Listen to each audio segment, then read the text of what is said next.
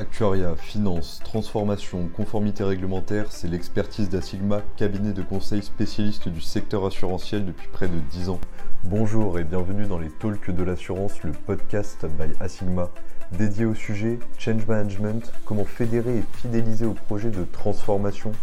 Et pour cela, nous recevons Lamia Mazari, experte en coaching et change management au sein d'Asigma. Donc bonjour Lamia, ma première question, pourquoi la plupart des projets de transformation n'aboutissent pas? La plupart des projets de transformation euh, n'aboutissent pas. Effectivement, on estime entre 60 et 75% de projets qui échouent, principalement à cause de facteurs humains. Les collaborateurs ne sont pas impliqués dès le départ du projet de transformation.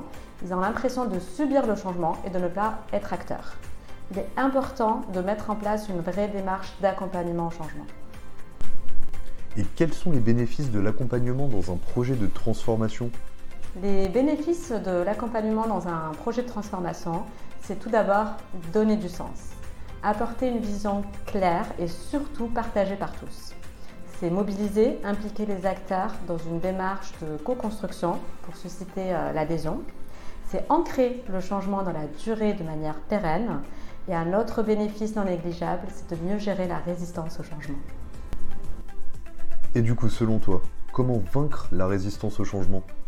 Pour vaincre la résistance au changement, il faut euh, tout d'abord de l'écoute, de la bienveillance et une communication transparente tout au long du projet. Il faut euh, impliquer, fédérer les acteurs, vraiment les mobiliser, les rendre acteurs du projet de transformation. Et c'est là que le rôle des managers est essentiel. As-tu une anecdote à nous donner sur le sujet?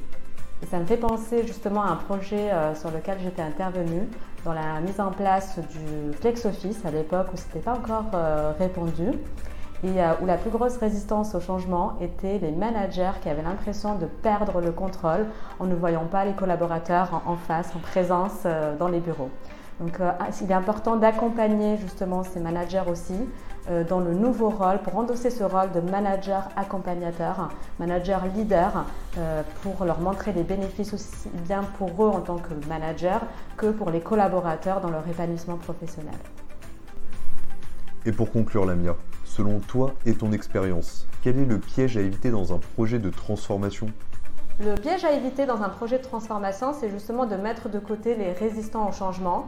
Au contraire, il faut les impliquer dès le départ du projet, les rendre acteurs pour qu'ils s'approprient euh, le changement. Merci beaucoup Lamia d'être venue sur ce podcast. Merci également à vous de nous avoir écoutés. Si vous souhaitez en savoir davantage sur Asigma et ses solutions d'accompagnement, rendez-vous sur asigma.fr. Merci et à très vite pour un prochain podcast.